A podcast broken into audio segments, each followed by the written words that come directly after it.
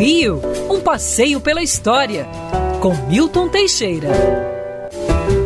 Amigo ouvinte, dia 23 de abril é dia do santo guerreiro São Jorge. Valei-me São Jorge, patrono de vários países como Alemanha e Inglaterra. São Jorge nasceu na Capadócia no século 3 era de família cristã, o que na época era uma sentença de morte, pois a Capadócia, que hoje é na Turquia, pertencia ao Império Romano. Mas ele entrou para o exército romano e chegou a chefe da guarda pessoal do imperador Diocleciano, o maior perseguidor dos cristãos. E quando Diocleciano descobriu que ele era um cristão, pediu que ele abjurasse de sua fé e se tornasse pagão. Deu-lhe até um prazo, foi até amigável. Como Jorge manteve-se íntegro, Diocleciano mandou matá-lo. E a partir daí surgiu o mito de Jorge enfrentando o dragão. O dragão representa o mal, representa as coisas ruins, o demônio. Jorge sacrificou a sua vida pela sua fé.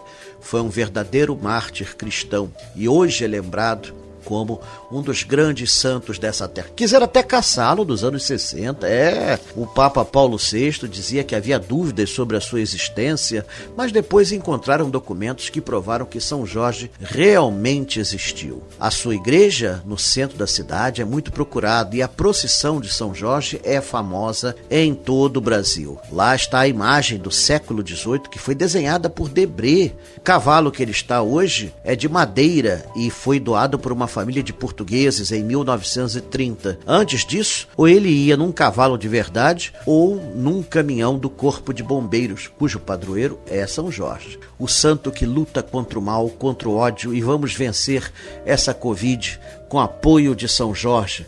Valei-me, Jorge! Quer ouvir essa coluna novamente? É só procurar nas plataformas de streaming de áudio. Conheça mais dos podcasts da Band News FM Rio.